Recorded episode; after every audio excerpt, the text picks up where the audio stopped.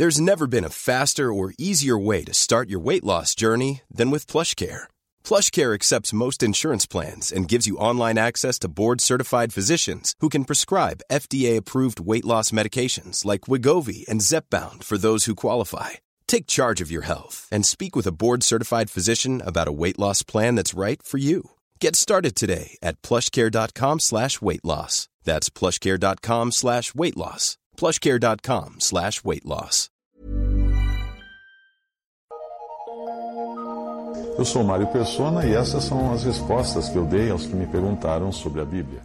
Você perguntou se o capítulo 24 de Mateus uh, fala da igreja, falaria, estaria se referindo aos cristãos. Não, aquele capítulo é muito específico de Israel, em especial do remanescente de judeus fiéis que irá se converter após a igreja deixar a terra. Muitos têm dificuldade para entender a profecia porque não, não discernem o lugar distinto que Israel e a igreja ocupam nas Escrituras e nos propósitos de Deus. O capítulo 24 de Mateus e outras passagens que falam da tribulação eh, e da grande tribulação, costuma, esse capítulo costuma ser conectado à igreja na terra, enquanto está ainda aqui, mas é um erro. De um modo geral, esse capítulo trata do futuro, do tempo da tribulação e da vinda de Cristo para Israel. A igreja, que é formada por todos os salvos, será arrebatada antes desse tempo ou período da tribulação, como nós vemos em Apocalipse 3:10. Como guardaste a palavra da minha paciência, também eu te guardarei da hora da tentação que há de vir sobre todo o mundo para tentar os que habitam na terra. Da hora da tentação, outras traduções dizem da hora da, da, da tribulação. Repare que hora na passagem é um período de tempo bem definido. Portanto, o capítulo 24 do Evangelho de Mateus trata do remanescente judeu que testemunhará e pregará o Evangelho do Reino durante o período de cerca de sete anos que se segue ao arrebatamento da igreja. Ao contrário do que muitos pensam, o verbo levar, que aparece aí nesse capítulo 24 de Mateus, nos versículos 40 e 41, nada tem a ver com arrebatamento. Mas ali ele está fazendo um paralelo com os que foram levados pela morte no dilúvio. É só você ler o contexto todo do capítulo, a partir do versículo 37, que vai entender. E como foi nos dias de Noé, assim será também a vinda do Filho do Homem. Portanto, porquanto, assim como nos dias anteriores ao dilúvio, comiam, bebiam, casavam, davam-se em casamento, até o dia em que Noé entrou na arca e não perceberam, até que veio o dilúvio e os levou a todos. Levou quem? Levou os ímpios para a morte assim também será a vinda do filho do homem. Então, estando dois no campo, será levado um e deixado o outro. Estando duas moendo no moinho, será levada uma e deixada a outra. Mateus 24, 37 a 41. Muitos tentam aplicar esses versículos ao arrebatamento da igreja, mas isso é tirá-los do seu contexto.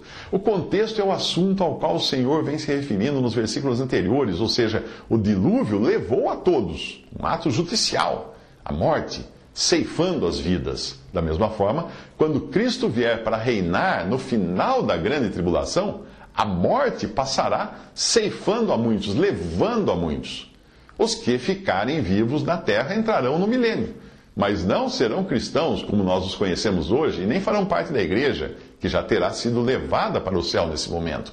Eles serão judeus e também gentios que se converterão durante aquele período de tribulação e que nunca escutaram o evangelho antes, porque assim não, não, são enganados pelo anticristo, ou que então não tinham idade suficiente para compreender o evangelho antes. A palavra evangelho, que aparece no capítulo 24 de Mateus, é também frequentemente mal aplicada.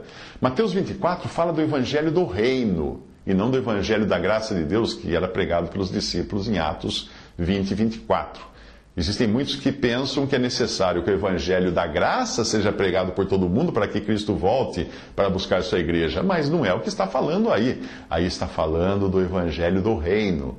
Cristo virá buscar sua igreja após a conversão do último eleito antes da fundação do mundo para fazer parte da igreja.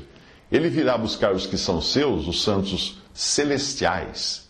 Aí é dada por encerrada a pregação do Evangelho da Graça que tinha sido pregado enquanto a igreja encontrava-se na terra. Que evangelho é esse? Crê no Senhor Jesus e será salvo.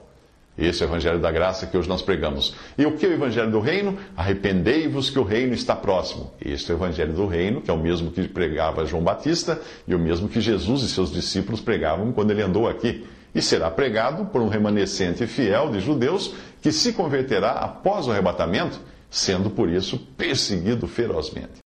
Outra ideia errônea de que alguns crentes menos espirituais ou menos maduros seriam deixados para sofrerem na grande tribulação, numa espécie de purgatório na terra, essa ideia perde o sentido com apenas uma passagem. Por isso, Deus lhes enviará a operação do erro, para que creiam a mentira, para que sejam julgados todos os que não creram a verdade, antes tiveram prazer na iniquidade. 1 Tessalonicenses 2, de 11 ao 12. Aqueles que ouviram o Evangelho e não creram, não terão uma segunda chance. O próprio Deus fará com que creiam na mentira do diabo.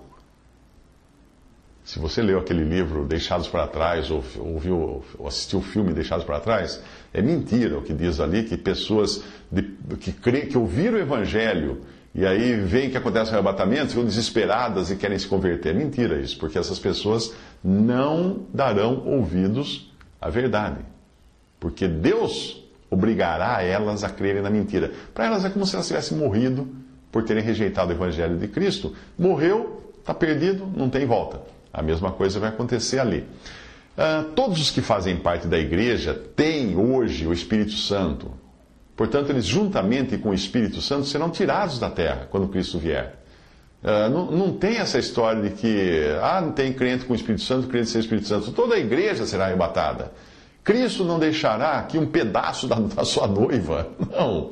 Imagina um, um, noivo que vai embora, leva só um pedaço da noiva, deixa outro pedaço aqui. Não. Hoje, se alguém não tem o Espírito de Cristo, esse tal não é dele. Fala em Romanos 8, versículo 9. Esse tal nunca creu, esse tal nunca esteve salvo. Alguns tentam ainda usar Apocalipse 12 para dizer que a igreja passará pela tribulação, pela grande tribulação, mas aquele capítulo 12 de Apocalipse não fala da igreja. A igreja desaparece do Apocalipse no final do capítulo 3 e só volta a ser vista no final do livro, do livro nas bodas do Cordeiro. Nesse meio tempo, entre o do capítulo 4 até a, a, a volta da igreja, eu acho que é no versículo capítulo 19, se não me engano, ela não aparece. Ali é tudo Deus tratando com Israel e com as nações na terra. A mulher de Apocalipse capítulo 12 é Israel.